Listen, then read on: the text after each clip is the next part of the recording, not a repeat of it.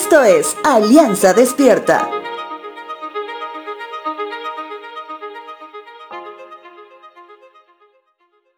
Vivimos en un mundo donde cada día que pasa, la economía se mueve según las especulaciones.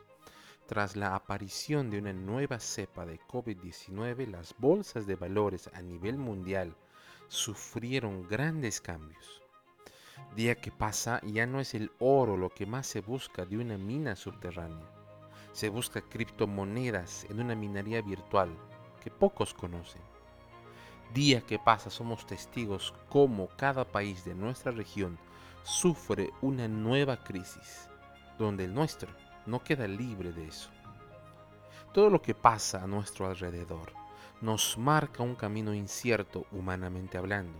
Sin embargo, todo esto que sucede te hace perder la esperanza.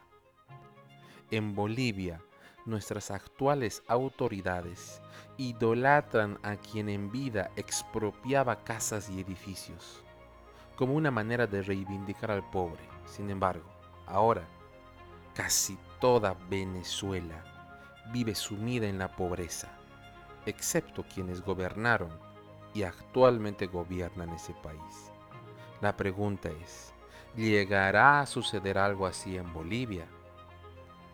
Romanos capítulo 8, verso 31 dice lo siguiente.